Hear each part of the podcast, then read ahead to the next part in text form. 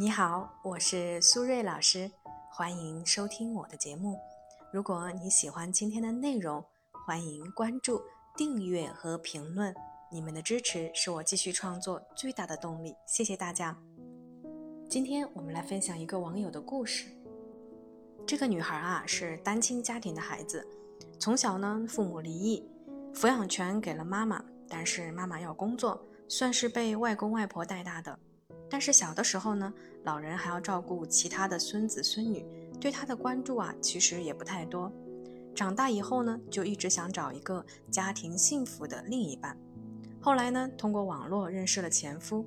前夫啊，是一个很有上进心和责任心的人，对女孩呢也非常的体贴。最重要的是啊，前夫的家里兄弟姊妹很多，各种节假日都会聚在一起，觉得很温馨和幸福。但是他们结婚以后，她觉得前夫是妈宝男，很多事情都喜欢和父母商量。离婚的导火索呢，是男方想让父母和他们住一起，以后呢方便照顾老人，也方便带孩子。但是女孩子觉得这样没有自己的空间。然后呢，从房子的事情开始，对其他的生活琐事也开始翻旧账。离婚的导火索呢，是有一次两个人发生了冲突。男方呢很生气，想要出去冷静一下，但是女方呢觉得没有沟通清楚，于是啊死死地拽住他。男方想要挣脱的时候呢，女孩呢经不住反弹的力量摔倒在地上。女方觉得男方对自己家庭暴力，于是啊坚决提出了离婚。这个女孩的故事啊让我觉得挺感慨的。我觉得他们离婚的原因啊其实就是他们当时选择结婚的原因。女孩呢喜欢男孩有温馨和睦的大家庭，但是当这个大家庭真的要来到自己的生活中的时候，她其实是不能接受的。如果呢正在听节目的朋友对我们今天的话题感兴趣，可以分享你的观点，在评论区和大家一起互动。当然，如果你也遇到了一些心理或者情感的困惑，也欢迎呢添加我的微信 b h 苏瑞和我聊一聊。再说一遍，我的微信是 b h 苏瑞。回到我们今天的故事啊，这对夫妻呢，在处理冲突的过程中，确实存在很大的问题。但是木已成舟，我觉得这个故事其实更适合给那些单身的女孩提一个醒。现实中呢，很多人会在还没有搞清楚自己到底想要什么，又愿意放弃什么的时候呢，因为到了岁数这种外部的压力而选择呢匆匆结婚。但是结婚不是一个很轻松美好的事情，它是郑重而且谨慎的，代表着我们要和另一个人度过人生绝大多数的时间。所以呢，在找对象的时候，爱情固然重要，但是能够让婚姻真正走下去的，其实是彼此的价值观。对于故事里的女孩来说，她最大的问题在于没有认识自己。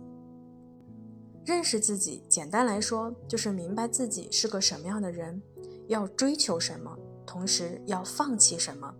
我们如果呢对自我认识不清晰，那么我们就没有办法真正实现个人的成长，因为没有足够认识自己的人，不知道自己要往哪个方向去努力，更看不清自己的问题在哪里。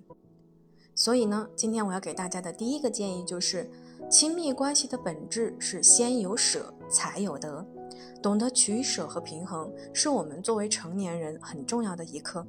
就像故事中的女孩一样，当她选择了一个注重家庭的伴侣，就意味着必须要让出一部分的个人空间，不然呢，他们的关系是没有办法真正融合的。婚姻真的不是儿戏，经营婚姻也不是付出精力就可以。关键点之一就是我们要去梳理自己，在认识自己的过程中，会明白自己更适合什么样的人，自己有怎样的缺点，该往哪个方向去努力。我们总是说爱别人要先爱自己，其实啊，我觉得应该再补上一句：爱自己之前先读懂自己，这样呢才会形成一个良性的闭环。第二，产生矛盾呢是常态，如何化解矛盾才是重点。当两个人产生冲突的时候，各执一词，都觉得自己有理，希望改变对方，通常来说是无法解决问题的。即便短期内呢有一方妥协，但是最终还是会爆发。就像故事里的女孩，当遇到一个导火索的时候，就会开始翻旧账，然后对方会觉得你怎么当时不说呢？你不说，我怎么知道呢？女方更觉得自己不被理解，认为这样的关系没有意义。第三，婚姻关系是伴侣关系，共同成长是永恒的主题。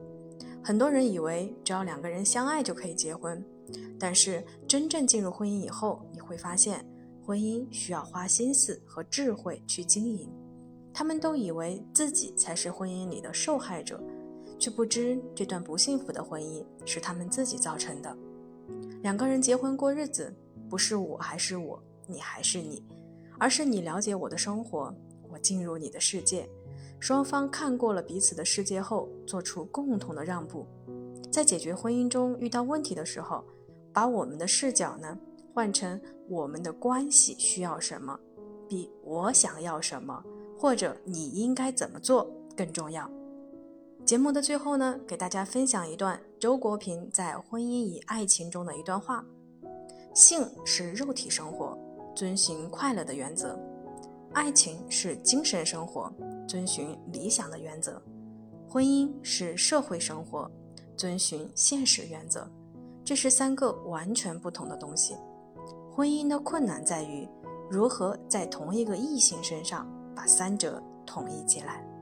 好了，时间差不多了，我们今天的节目就先到这里，感谢大家的收听，我们下期节目再见，拜拜。